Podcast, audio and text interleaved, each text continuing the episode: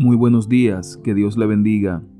Para hoy tenemos la reflexión titulada Te entregaré tesoros escondidos. Isaías 45:3 dice, Yo te entregaré tesoros escondidos, riquezas guardadas en lugares secretos, para que sepas que yo soy el Señor. En 2010, Fen Forrest, un magnate y excéntrico coleccionista de arte, escondió un cofre repleto de cientos de piezas de oro y rubíes, ocho esmeraldas, dos zafiros de Ceilán, muchos diamantes, dos antiguas tallas de jade chinas y pulseras de oro precolombino, valorado en dos millones de dólares. ¿Para qué? Para que la gente se levante de sus sofás, según él mismo explicó. A fin de que los interesados pudieran encontrar este tesoro, dejó nueve pistas en un poema de 24 versos, que publicó en el libro que contiene sus memorias, The Thrill of the Chase, la emoción de la búsqueda. Y la gente se movió del sofá. Más de 60.000 personas se lanzaron a la búsqueda del tesoro escondido. Muchos dejaron sus trabajos, otros gastaron todo lo que tenían e incluso hubo quienes murieron en el intento. Finalmente, en 2020, el mismo Forrest aseguró que un hombre había encontrado el tesoro en las montañas rocosas.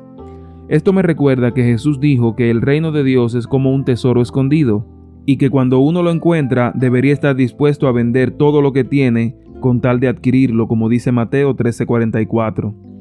Pero, ¿estamos interesados en encontrar el tesoro celestial o nos interesan más los tesoros terrenales?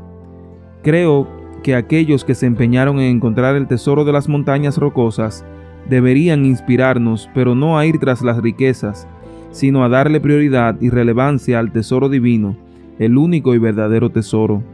El profeta Isaías registró esta extraordinaria promesa. Yo te entregaré tesoros escondidos, para que sepas que yo soy el Señor. Esos tesoros escondidos están a nuestro alcance por medio de Cristo, puesto que en Él están escondidos todos los tesoros de la sabiduría y el conocimiento, como dice Colosenses 2.3. Si hubo gente que arriesgó hasta su vida para encontrar el tesoro de Fen Forest, ¿por qué nos resulta tan complicado entender que nada es más valioso que el tesoro del reino de los cielos? El tesoro terrenal se corrompe, se pierde, es pasajero. Lo más sabio es convertirnos en buscadores incansables de los tesoros del cielo, donde ni la polilla ni el óxido carcomen, ni los ladrones se meten a robar.